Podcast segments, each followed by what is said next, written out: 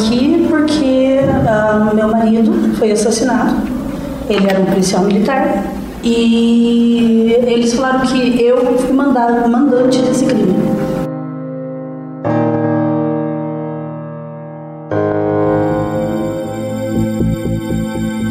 Olá pessoal, aqui é a Lola Dias e esse é o primeiro episódio da série Silenciadas. Nesse episódio, a Eliane vai contar o que aconteceu até o momento da prisão dela. Além disso, ela vai falar da família e como está sendo para ela dentro da penitenciária feminina de Piraquara.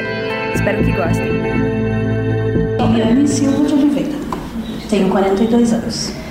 De onde você é, Eliane? Sou natural do Curitiba, mas eu morava em Ponta Grossa. E por que, que você está aqui? Eu tô aqui porque uh, meu marido foi assassinado. Ele era um policial militar e eles falaram que eu fui mandante desse crime. Então não teve nada que eu pudesse fazer, nada que a gente pudesse provar que fizesse com que a polícia dissesse que não, que não foi bem aquilo que aconteceu, sabe? Então eu luto até hoje para tentar mudar isso, mas por enquanto vai fazer quatro anos eu tô aqui presa, errei, não vou dizer para você que não errei, cometi algumas coisas naquela noite que eu sei acabaram acarretando e me trazer para cá, mas eu não mandei ninguém matar eles, tá entendendo? Então, é, esse é o motivo de eu estar aqui hoje. E eles não aceitam. Como ele era um policial militar, fica muito difícil, porque todo pedido que eu faço é negado. Tenho três filhos lá fora, me esperando. Faz, faz esse mês, faz três meses que eu perdi minha mãezinha ela cuidava deles, né? Então, hoje eles estão só com meu pai lá fora. São duas meninas, a minha neném tem há tempo que eu tô aqui, tem três anos e cinco meses. Quando isso tudo aconteceu, eu estava de dieta, ela tinha 18 dias. E nada disso, sabe, nada disso adiantou assim para que eles pudessem ver que é, não tinha um porquê de eu ter feito aquilo, de eu dizerem que eu mandei fazer, porque até quem fez preso falou que eu não fiz nada, que eu não sabia de nada, mas não adiantou. Qual foi a sua reação quando você, você foi presa? Muita vergonha. E a minha maior preocupação no momento era a minha família. Meus filhos, a minha mãe, meu pai, né? Porque eles estavam na minha casa, né? A gente estava é, acontecendo tudo aquilo ali. Meu marido estava sendo velado e, e eles estavam lá tudo junto. Então a minha maior preocupação no momento era eles. Então eu sentia muita vergonha do que estava acontecendo, sabe? Eu, eu sentia assim como se eu estivesse assistindo um filme e não pudesse fazer nada. Eu me visse ali e não pudesse nada que eu fizesse ou falasse fazia as pessoas acreditarem em mim. Então, é, eu acho assim que a palavra que hora me vem vergonha.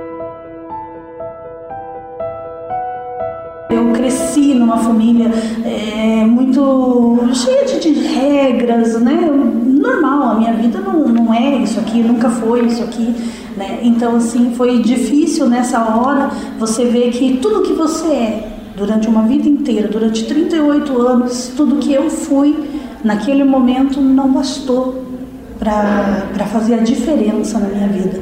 Eu simplesmente fui, era uma pessoa normal, vamos dizer assim, e de um momento para outro eu virei a pior vagabunda da face da terra que mandou o rapaz matar o marido para ficar com bens. Bens que eu pago até hoje, bens que eram financiadinhos, que eu trabalhava dia e noite para poder ter um dinheirinho para pagar, né? Então, no momento, eu acho que aquilo ali foi o que mais pesou para mim, sabe? A vergonha de estar ali, de ver aqueles os jornalistas, principalmente, que chegam ali, que pegam a tua cabeça, que falam, vamos, olha, agora é a tua hora de se defender. Eles dizem, mas eu pensava em me defender do quê? Me defender de uma coisa que eles estão dizendo que eu fiz e eu sei que eu não fiz? Então eu pensava assim, eu não tenho por que falar com eles, eu não tenho do que me defender. E também pensava comigo, como eu não fiz nada, eu vou embora, não vou ficar aqui. Você foi presa no velório do seu marido? É, não dentro do, eles me tiraram, né? Porque como ficou o dia todo, assim, os policiais estavam sempre me chamando, perguntar uma coisa ou outra. Eles foram até lá e me chamaram, me tiraram para fora, falaram que precisavam conversar comigo de novo e tal. E eu tava com a minha neném no colo e o policial falou para mim que era para mim dar ela para alguém. Eu, na hora, nem lembro para quem eu entreguei minha filha, né? Só depois é que eu vim saber para quem que eu tinha entregue ela.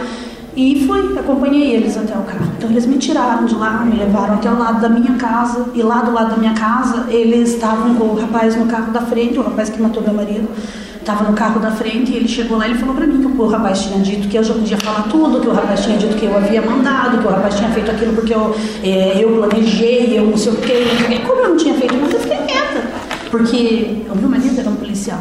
Um policial que bebia muito, e que durante 17 anos, que foi o tempo que durou o meu casamento, é, eu vivi isso. É, sabe, essa, essa, porque ele, eles são assim, eles têm, eles não dão, eles não fazem agressão física, eles fazem agressão psicológica com a gente. Eu tenho uma filha de 16 anos hoje que, é, se você conversar com ela, ela vai dizer que a melhor coisa que aconteceu na vida dela foi o pai ter morrido. Sabe? E é muito difícil você ouvir isso, principalmente para mim. Eu venho de uma família onde meu pai e a minha mãe são tudo para mim. Durante toda a conversa, Eliane lembra muito dos pais, como podemos perceber. Claramente, ela é uma pessoa muito ligada à família. O amor e a falta que sente dos pais e filhas aparecem muito quando as perguntas tocam nesse assunto. Além disso, ela acha que seria muito mais feliz aqui fora sem o marido. Pontos foi a melhor coisa sabe? É, se não fosse o estar aqui dentro, se não fosse isso, talvez hoje os meus filhos lá fora eles estivessem muito mais felizes do que eram naquela época, sabe?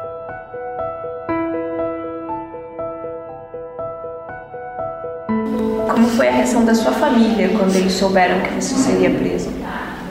Foi muito difícil.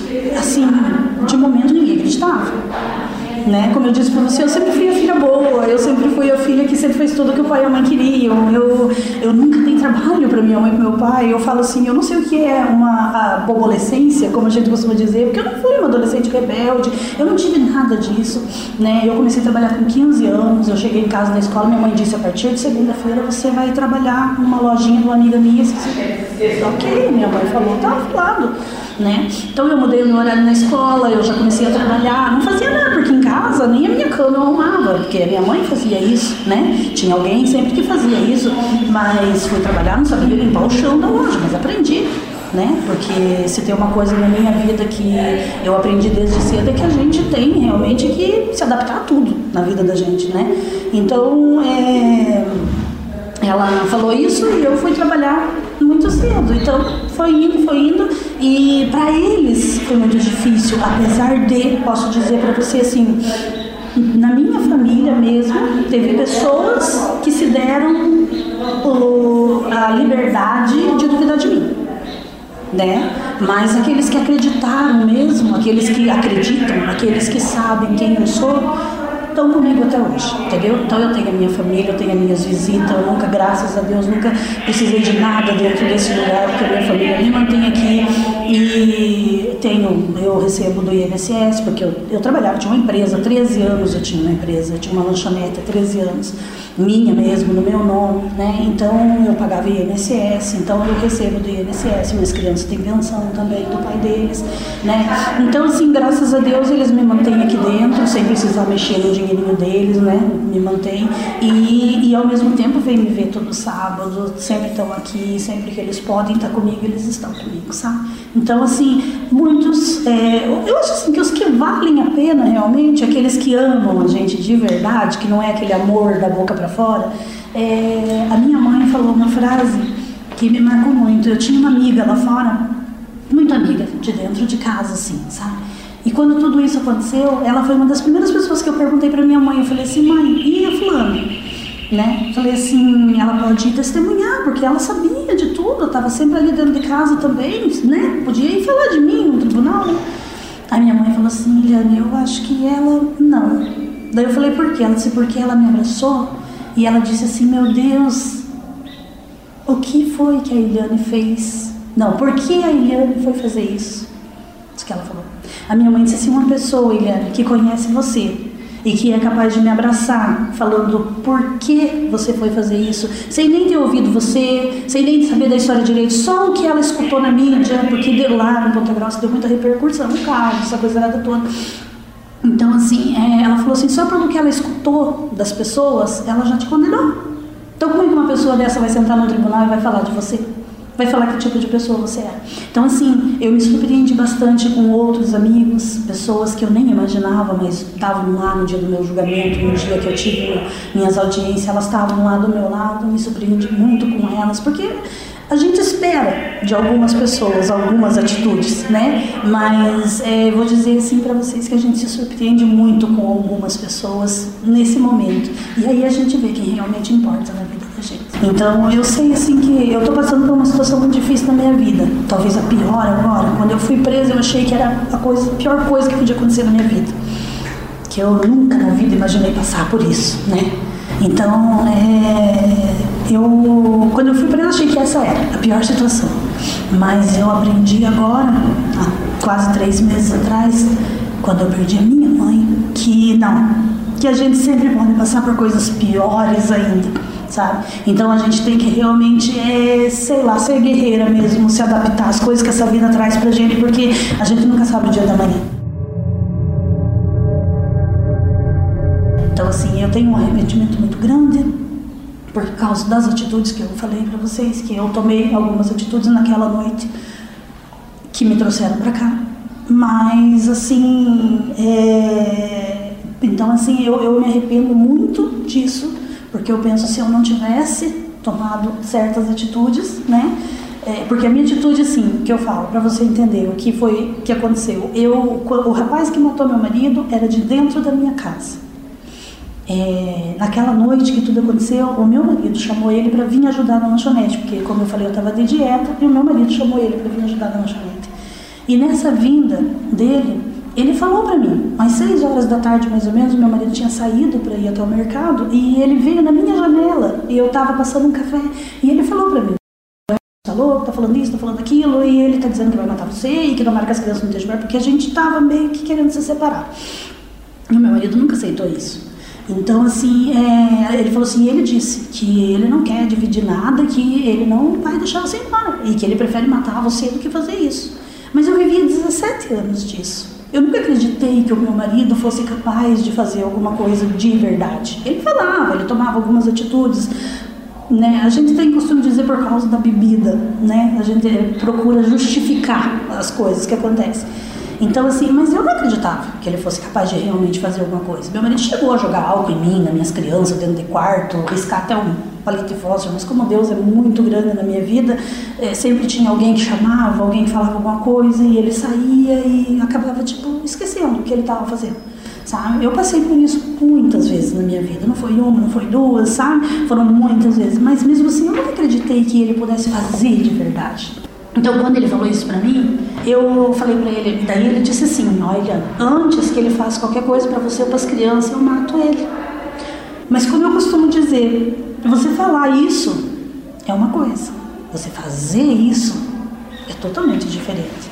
Então, eu não acreditava nem que ele fosse fazer, nem que meu marido fosse fazer. Então, eu ainda olhei para ele e falei: Para de ser tolo, nem você vai fazer nada, nem ele vai fazer nada. Falei: Que? Tá louco? Falei: Daí o que, que adianta? Eu falei: O Emerson não, e você? Vai parar na cadeia? Da tua mãe não vai me perdoar nunca. Porque a minha mãe dele também era, né, era uma segunda mãe para mim. Mas era uma segunda mãe que foi capaz de estar sentada comigo na noite que aconteceu tudo, do lado da minha cama, cuidando da minha filha, com 18 dias ali junto comigo. E ela foi capaz de sentar no tribunal e dizer que não estava. Sabe, é, eu até hoje não sei te contar por quê. Muita gente diz para mim assim que foi para defender o filho dela, né? Foi porque se eles colocassem a culpa em mim, uh, ele pegaria menos tempo, porque de qualquer maneira ele já já ia ficar um tempo, né? Mas se ele não tivesse uma total culpa daquilo, é, ele podia pegar menos tempo. Então assim, todos eles mentiram. A família dele toda chegou lá, ela mentiu, mas ó, o meu advogado conseguiu achar o taxista que levou eles embora da minha casa. O taxista contou que levou os dois de lá naquele horário. E nem assim adiantou. Então, assim, é por isso que eu digo pra você que com tudo que aconteceu na minha vida, acho que tem uma coisa que a gente aprende é isso. Eu aprendi isso. Que aquelas pessoas que mais estão ali do teu lado, que estão no dia a dia do teu lado, que te conhecem, a gente, não que você não deva confiar, porque também não dá pra você ficar totalmente desesperançado do mundo, da humanidade, das pessoas, não tem como, né? É, eu falo para as meninas, ah, você tem que aprender, você tem que mudar. Eu falei, não adianta. Eu lá fora eu era assim, aqui dentro eu sou assim e, e a gente aprende muita coisa.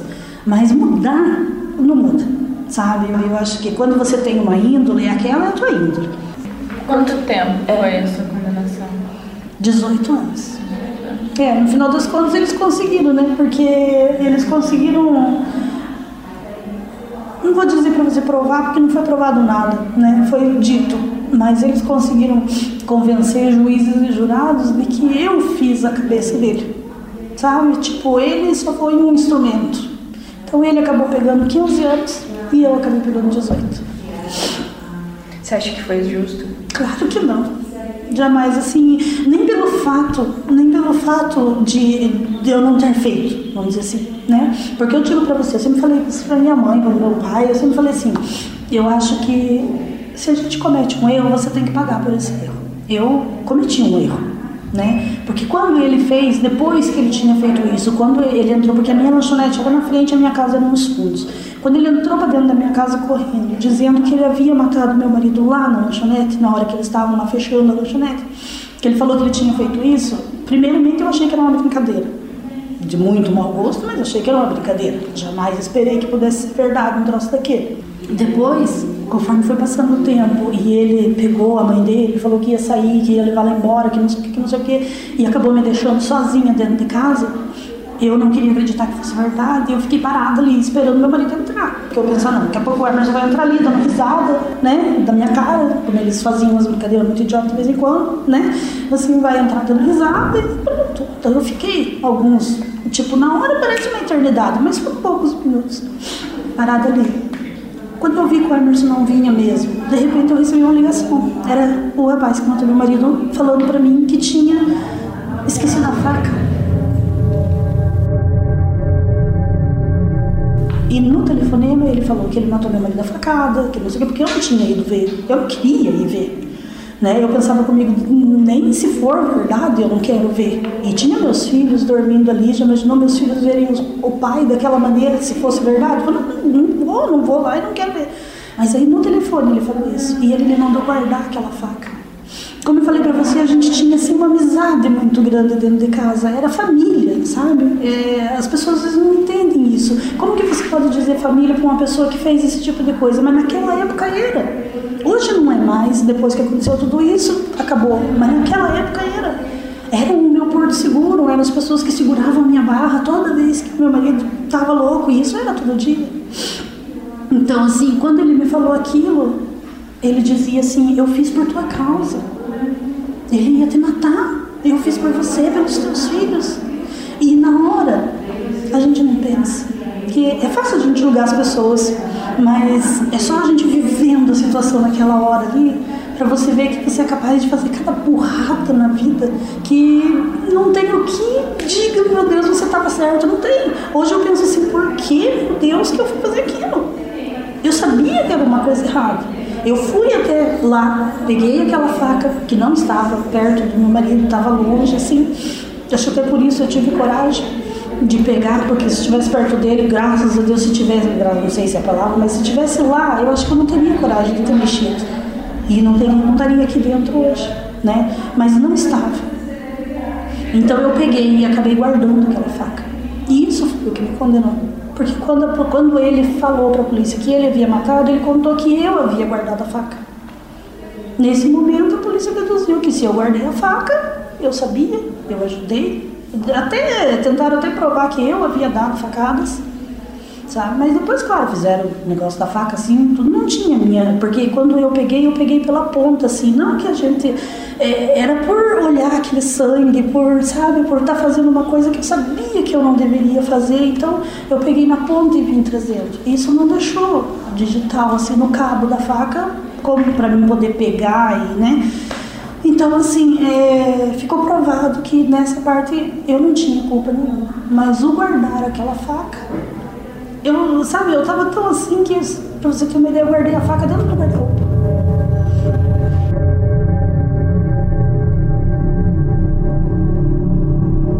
Quando o policial falou pra mim, no meio de tudo aquilo ali, minha cabeça girava, eles falando que eu tinha matado, todo mundo gritando, todo mundo fazendo que o policial falou para mim, pare de ser burra.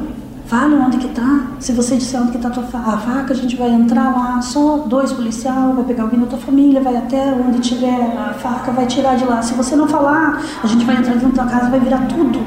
E nós vamos achar de qualquer maneira. Falou para mim. Você quer que a tua família veja isso? Você quer que os teus filhos vejam isso? Eu nem parei para pensar que não tinha ninguém dentro da minha casa, nem meus filhos. Nessa hora você não pensa. Eu só pensava, não, eu não quero nada disso. Eu já não queria nada do que estava acontecendo. Você acha que eu ainda ia querer que a minha família passasse por mais essa vergonha de ver a polícia revirando a minha casa, tudo ali, os meus filhos, vendo esse tipo de coisa? Não, então eu falei. Eu peguei e falei para ele onde estava a faca. E aí ele foi lá, pegou a faca. E quando ele voltou, já voltaram dando risada, já voltaram tirando sarrinho, dizendo, ah, oh, não se deu o trabalho nem de limpar a faca sabe? Esse tipo de coisa assim. E ali já eles me prenderam, hein? porque até aquele momento eu ainda não estava preso, já estava sentado no banco de trás do carro, né? essa coisa assim. Então ele dizia para mim assim que se eu falasse ia ser melhor para mim se eu falasse onde estava, né? Mas na realidade isso tudo foi usado por eles ali para e aí lá na hora foi isso. É, ele mandou, ela mandou, ele fez, ela guardou não teve como provar que não tinha sido assim a situação toda né, que era, já era horrível demais e acabou se tornando mais horrível ainda, porque aí se tornou um crime, um crime triplamente qualificado, com requintes de crueldade, toda essa coisa lá. Que não digo para você assim, não deixou de ser. Foi, foi tudo isso. Eu desejava isso para meu marido, não. Jamais desejei que meu marido terminasse dessa maneira sabe? Por pior que tenham sido os 17 anos, mas dentro desses 17 anos também teve momentos bons, porque senão a gente não teria ficado tanto tempo casado, na verdade. Eu não sou uma mulher que, que, que nasci, cresci e tive a vida que eu tive quando apanhando de homem para viver. Não, eu sou, nunca fui uma pessoa assim de ah, ficar ali quietinha. Não, eu sempre enfrentava meu marido, por isso as nossas brigas eram muito grandes, né? Se tornavam muito grandes, né? Então, ele dizia, ele falava assim: fique quieta. Quando eu falo as coisas para você, quando eu começo a brigar, você fique quieta. Se você não me responder, eu não vou levar para outro lado. Mas não tinha como não responder. Principalmente como quando eram meus filhos. Sabe? Quando ele começava com os meus filhos, é, é, aquilo era mais forte do que eu. Eu tinha que me pôr na frente. Como eu sempre dizia para ele, eu falava assim: Emerson, eu escolhi você. Meus filhos não. Eles a gente pôs no mundo. É, eu posso com você. Se você quiser, venha. Venha bater em mim, venha fazer comigo. Porque eu escolhi essa vida. Meus filhos não. Então, é, o que me trouxe para dentro desse lugar foi bem isso, né? Foi esses erros que eu cometi naquela noite. Erros muito grandes, né? E, e que acabaram fazendo com a minha vida o que fizeram, sabe? O que, que, você acha de, de estar tá aqui dentro? Como que foi os seus primeiros meses e como que é agora? Bom, quando eu cheguei aqui foi horrível, né? Para mim eu estava entrando no inferno, né? Eu achava, meu Deus do céu, que esperar desse lugar? Tudo que eu sabia de cadeia era o que eu via na televisão, né? É o que vocês devem assistir, vocês veem aquela, a gente vê aquelas celas cheias de gente. Eu pensava, meu Deus, eu vou apanhar né? Essas mulheres vão querer que eu faça coisas que eu não quero fazer. Como que vai ser a minha vida? Então, assim, eu, quando eu entrei dentro desse lugar, eu vi essa monteira de grade, é, sabe? Você andando assim, de mão para trás, cabeça baixa, é, sem poder olhar para as pessoas, além da vergonha muito grande que mais uma vez brotava dentro de mim, entrando num lugar desse.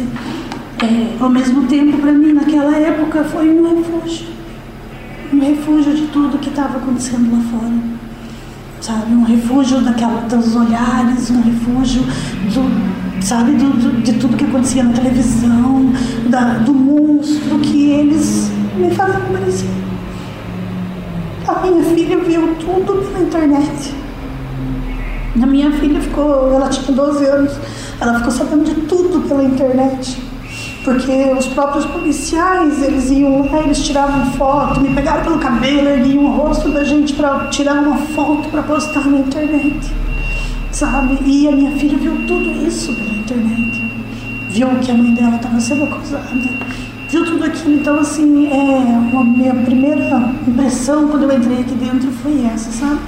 que ao mesmo tempo de vergonha, né, de assustado tudo, era também um refúgio, porque eu estava longe de Ponta Grossa, porque é, já não ia ter né, nada disso ali, ninguém me apontando o dedo, ninguém me falando coisa, então assim, e o medo, né, muito grande.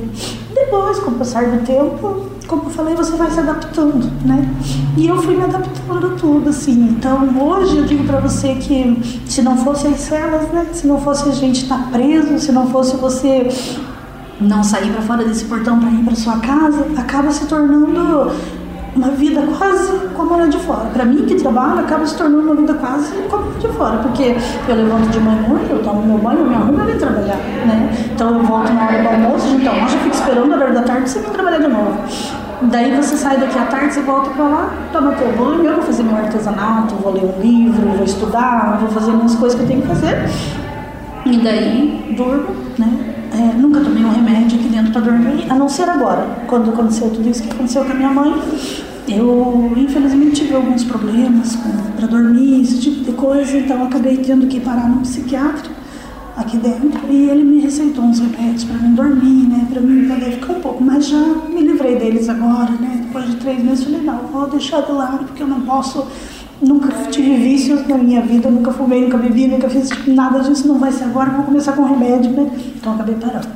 Então vocês têm esses amparos de precisar de médico, tem, não posso não tem. tem.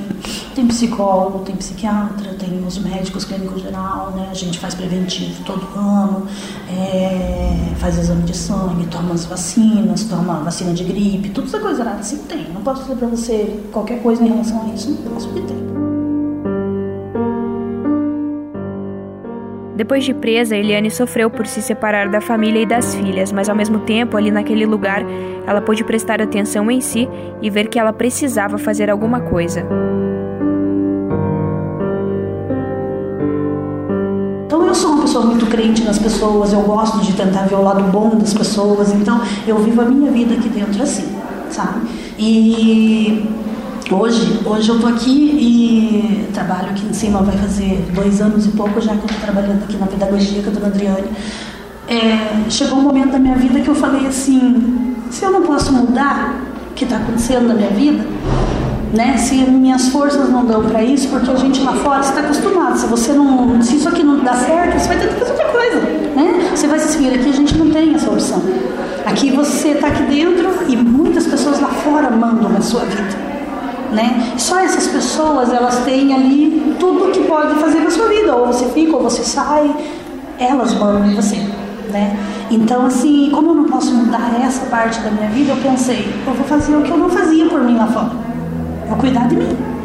Né? Porque lá fora eu não tinha tempo para isso, eu tinha que trabalhar, eu tinha meus filhos, eu tinha casa, eu tinha um marido, eu tinha muita coisa, eu não podia fazer nada disso. Então o que eu fiz? Fui cuidar de mim, né? Falei, vou terminar meus estudos, foi o que eu fiz, terminei meu segundo grau aqui dentro.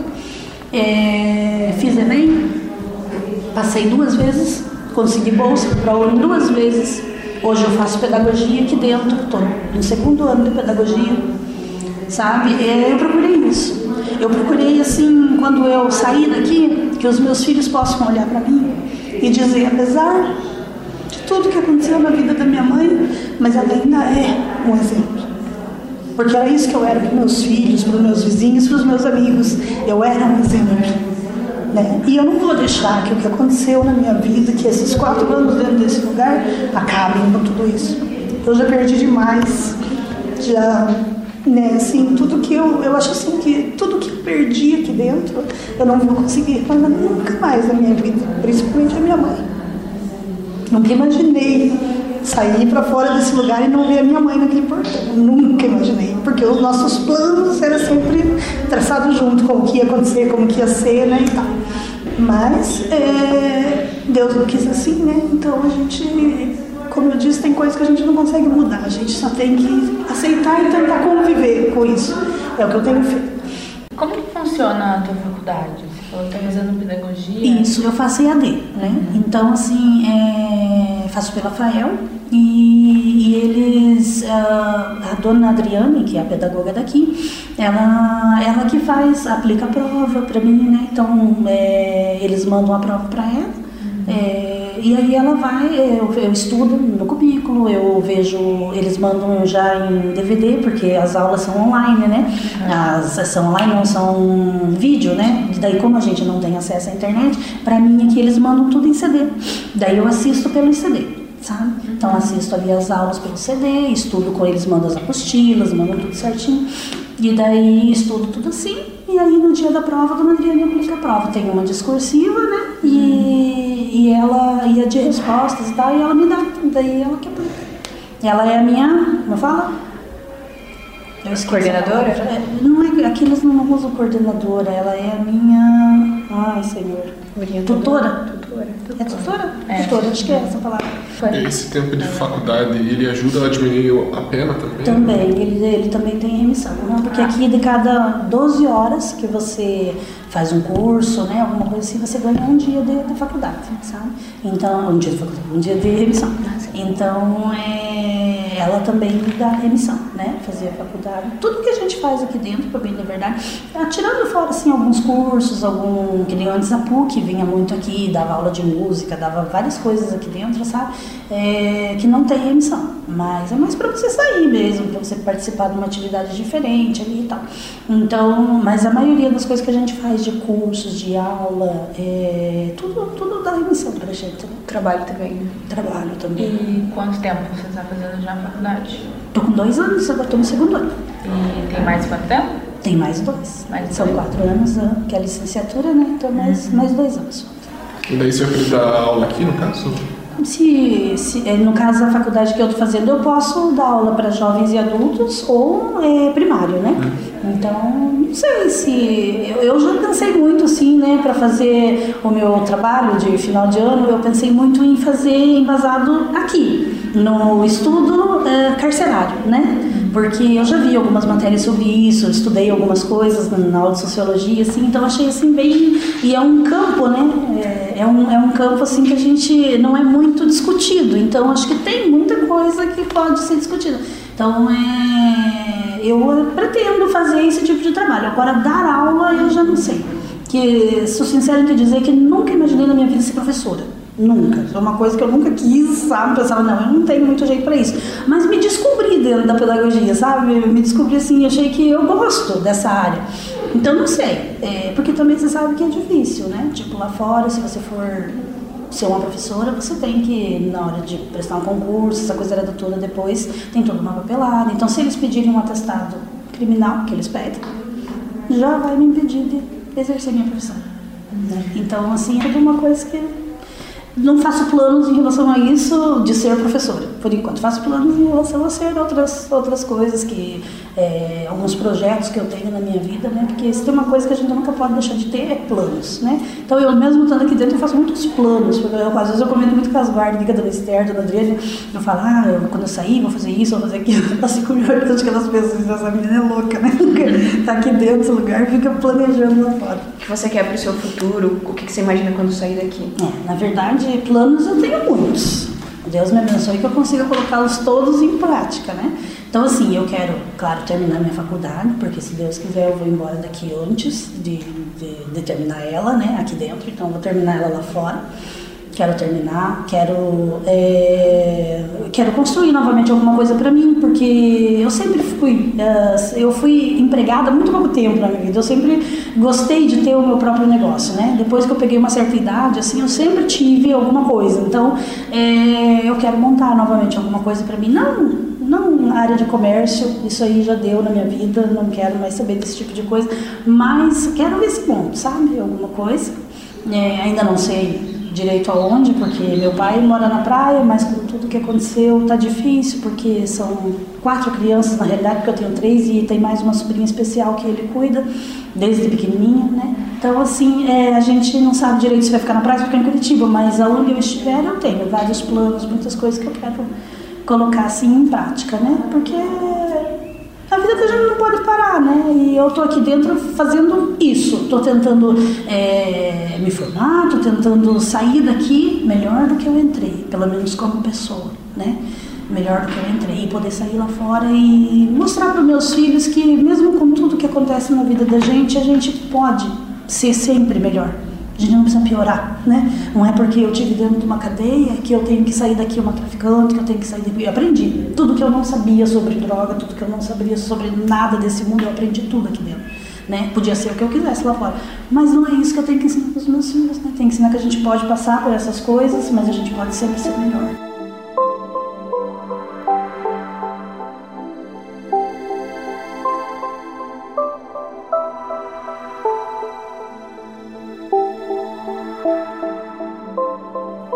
Próximo episódio da série Silenciadas. Você, você já foi já foi condenada? Já teve? Já foi. Quanto tempo? 10 anos e 8 meses. Você acha que foi justo isso? Eu acho que foi muito.